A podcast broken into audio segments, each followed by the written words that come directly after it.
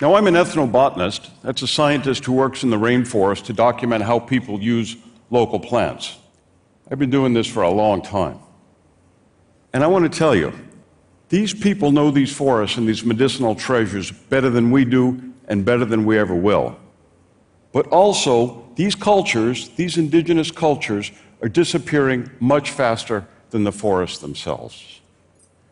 And the greatest and most endangered species in the Amazon rainforest is not the jaguar, it's not the harpy eagle, it's the isolated and uncontacted tribes. Now, four years ago, I injured my foot in a climbing accident, and I went to the doctor. She gave me heat, she gave me cold, aspirin, narcotic painkillers, anti inflammatories, cortisone shots. Didn't work. Several months later, I was in the northeast Amazon, walked into a village, and the shaman said, You're limping. And I'll never forget this as long as I live. He looked me in the face and he said, Take off your shoe and give me your machete. he walked over to a palm tree and carved off a fern, threw it in the fire, applied it to my foot, threw it in a pot of water, and had me drink the tea. The pain disappeared for seven months.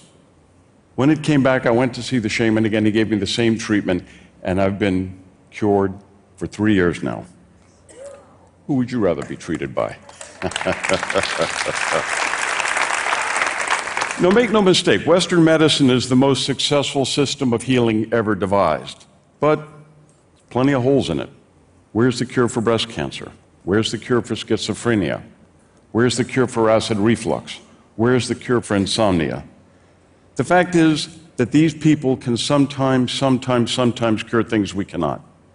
Here you see a medicine man in the northeast Amazon treating leishmaniasis, a really nasty protozoal disease that afflicts 12 million people around the world. Western treatment are injections of antimony. They're painful, they're expensive, and they're probably not good for your heart. It's a heavy metal. This man cures it with three plants from the Amazon rainforest. This is the magic frog. My colleague, the late great Loren McIntyre, discoverer of the source lake of the Amazon, Laguna McIntyre, and the Peruvian Andes, was lost on the Peru Brazil border about 30 years ago. He was rescued by a group of isolated Indians called the Matses. They beckoned for him to follow them into the forest, which he did. There they took out palm leaf baskets. There they took out these green monkey frogs. These are big suckers, they're like this. And they began licking them. It turns out they're highly hallucinogenic. McIntyre wrote about this, and it was read by the editor of High Times magazine. You see that ethnobotanists have friends in all sorts of strange cultures. This guy decided he would go down to the Amazon and give it a whirl, or give it a lick. And he did. And he wrote, My blood pressure went through the roof. I lost full control of my bodily functions. I passed out in a heap. I woke up in a hammock six hours later. Felt like God for two days. An Italian chemist read this and said, I'm not really interested in the theological aspects of the green monkey frog. What's this about the change in blood pressure? Now, there's an Italian, chemist who's working on a new treatment for high blood pressure based on peptides in the skin of the green monkey frog, and other scientists are looking at a cure for drug resistant Staph aureus. How ironic if these isolated Indians and their magic frog proved to be one of the cures. Here's an ayahuasca shaman in the northwest Amazon in the middle of a Yahe ceremony. I took him to Los Angeles to meet a foundation officer looking for support for monies to protect their culture. This fellow looked at the medicine man and he said, You didn't go to medical school, did you? The shaman said, No, I did not. He said, Well, then what can you know about healing? The shaman looked at him and he said, You know what? If you have an infection, go to a doctor. He said, But many human afflictions are diseases of the heart, the mind, and the spirit. Western medicine can't touch those. I cure them.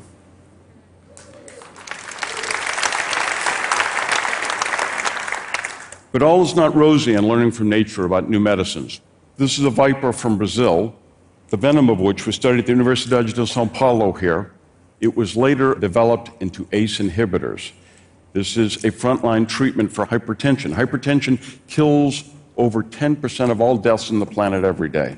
This is a $4 billion industry based on venom from a Brazilian snake, and the Brazilians did not get a nickel.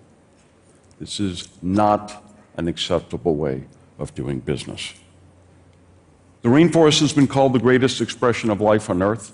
There's a saying in Suriname that I dearly love The rainforests hold answers to questions we have yet to ask. But as you all know, it's rapidly disappearing here in Brazil, in the Amazon, around the world. I took this picture from a small plane flying over the eastern border of the Xingu Indigenous Reserve in the state of Mato Grosso to the northwest of here. The top half of the picture, you see where the Indians live. The line through the middle is the eastern border of the reserve. Top half Indians, bottom half white guys. Top half wonder drugs, bottom half just a bunch of skinny ass cows.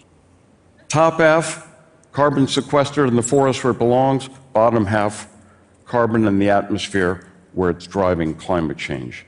In fact, the number two cause of carbon being released into the atmosphere is forest destruction. But in talking about destruction, it's important to keep in mind that the Amazon is the mightiest landscape of all. It's a place of beauty and wonder. The biggest anteater in the world lives in the rainforest, tips a scale at 90 pounds. The Goliath bird eating spider is the world's largest spider. It's found in the Amazon as well. The harpy eagle wingspan is over seven feet. And the black caiman. These monsters can tip the scale at over half a ton. They're known to be man eaters. The anaconda, the largest snake, the capybara, the largest rodent. A specimen from here in Brazil tipped the scale at 201 pounds. But let's visit where these creatures live. The Northeast Amazon, home to the Acurio tribe, uncontacted peoples hold a mystical and iconic role in our imagination. These are the people who know nature best. These are the people who truly live in total harmony with nature. By our standards, some would dismiss these people as primitive. They don't know how to make fire. They didn't when they were first contacted. But they know the forest far better than we do. The Acurios have 35 words for honey, and other Indians look up to them as being the true masters of the Emerald Realm. Here you see the face of my friend Pone. When I was a teenager rocking out to the Rolling Stones in my hometown of New Orleans, Pone was a forest nomad, roaming the jungles of the Northeast Amazon in a small band, looking for game, looking for medicinal plants, looking for a wife, and other small nomadic bands. But it's people like these that know things that we don't, and they have lots of lessons to teach us. However, if you go into most of the forests of the Amazon, there are no indigenous peoples. This is what you find rock carvings, which indigenous peoples, uncontacted peoples, used to sharpen the edge of the stone axe. These cultures that once danced, made love, sang to the gods, worshiped the forest, all that's left is an imprint in stone, as you see here. But let's move to the western Amazon, which is really the epicenter of isolated peoples. Each of these dots represents a small, uncontacted tribe. And the big reveal today is we believe there are 14 or 15 isolated groups in the Colombian Amazon alone. Why are these people isolated? They know we exist, they know there's an outside world. This is a form of resistance. They have chosen to remain isolated, and I think it is their human right to remain so. Why are these the tribes that hide from man? Here's why. Obviously, some of this was set off in 1492. But at the turn of the last century was the rubber trade. The demand for natural rubber, which came from the Amazon, set off the botanical equivalent of a gold rush. Rubber for bicycle tires, rubber for automobile tires, rubber for zeppelins. It was a mad race to get that rubber. And the man on the left, Julio Arana, is one of the true thugs of the story. That his people, his company, and other companies like them killed, massacred, tortured, butchered Indians like the Witotos you see on the right hand side of the slide. Even today, when people come out of the forest, the story seldom has a happy ending. These are Nukaks. They were contacted in the 80s. Within a year, everybody over 40 was dead. Now remember, these are pre-literate societies. The elders are the libraries. Every time a shaman dies, it's as if a library has burned down. They have been forced off their lands. The drug traffickers have taken over the Nukak lands. And the Nukaks live as beggars in public parks in eastern Colombia. From the Nukak lands, I want to take you to the southwest, to the most spectacular landscape in the world. Chiribiquete National Park.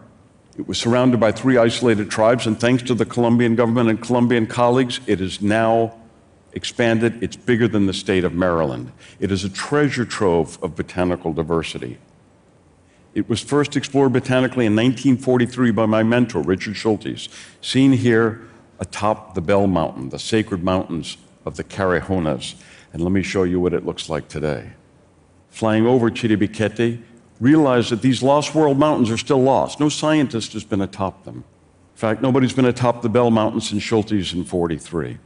And we'll end up here with the Bell Mountain just to the east of the picture. Let me show you what it looks like today. Not only is this a treasure trove of botanical diversity, not only is it home to three isolated tribes, but it's the greatest treasure trove of pre Columbian art in the world. Over 200,000 paintings. The Dutch scientist Thomas van der Hammen described this as the Sistine Chapel of the Amazon rainforest. But moving Chiribiquete down to the southeast, again in the Colombian Amazon, and remember the Colombian Amazon is bigger than New England. The Amazon's a big forest. Brazil's got a big part of it, but not all of it. Moving down to these two national parks, Cahuinarí and Puré, in the Colombian Amazon, that's the Brazilian border to the right. It's home to several groups of isolated and uncontacted peoples. To the trained eye, you can look at the roofs of these malokas, these longhouses, and see that there's cultural diversity. These are, in fact, different tribes. As isolated as these areas are, let me show you how the outside world is crowding in. Here we see trade and transport increased in Putumayo. With the diminishment of the civil war in Colombia, the outside world is showing up. To the north, we have illegal gold mining, also from the east, from Brazil. There's increased hunting and fishing for commercial purposes. We see illegal logging coming from the south, and drug runners are trying to move through the park and get into Brazil. This, in the past, is why you didn't miss with isolated Indians. And if it looks like this picture's out of focus because it was taken in a hurry, here's why. this looks like a This looks like a hanger from the Brazilian Amazon. This is an art exhibit in Havana, Cuba. A group called Los Carpinteros. This is their perception of why you shouldn't mess with uncontacted Indians. But the world is changing. These are Mashco-Piros on the Brazil Peru border who stumbled out of the jungle because they were essentially chased out by drug runners and timber people. And in Peru, there's a very nasty business. It's called human safaris. They will take you in to isolated groups to take their picture. Of course, when you give them clothes, when you give them tools, you also give them diseases. We call these inhuman safaris. These are Indians, again, on the Peru border, who were overflown by flights sponsored by missionaries. They want to get in there and turn them into Christians. We know how that turns out. What's to be done? Introduce technology to the contacted tribes, not the uncontacted tribes, in a culturally sensitive way. This is the perfect marriage of ancient shamanic wisdom and 21st century technology. We've done this now with over 30 tribes, mapped, managed, and increased protection of over 70 million acres of ancestral rainforest.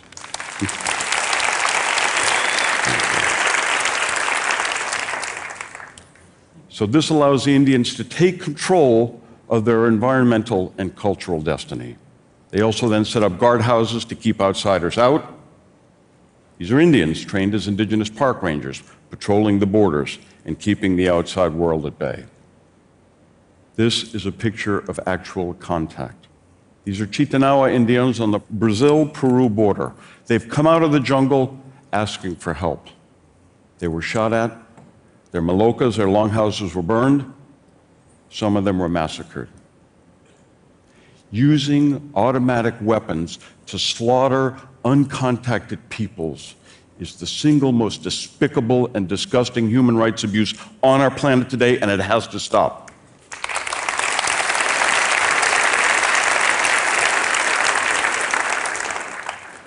But let me conclude by saying this work can be spiritually rewarding, but it's difficult and it can be dangerous. Two colleagues of mine passed away recently in the crash of a small plane. They were serving the forest to protect those uncontacted tribes. So the question is, in conclusion, is what the future holds. These are the Yore people in Brazil. What does the future hold for them, and what does the future hold for us? Let's think differently. Let's make a better world. If the climate's going to change, let's have a climate that changes for the better rather than the worse. Let's live on a planet full of luxuriant vegetation in which isolated peoples can remain in isolation, can maintain that mystery and that knowledge if they so choose. Let's live in a world where the shamans live in these forests and heal themselves and us with their mystical plants and their sacred frogs. Thanks again.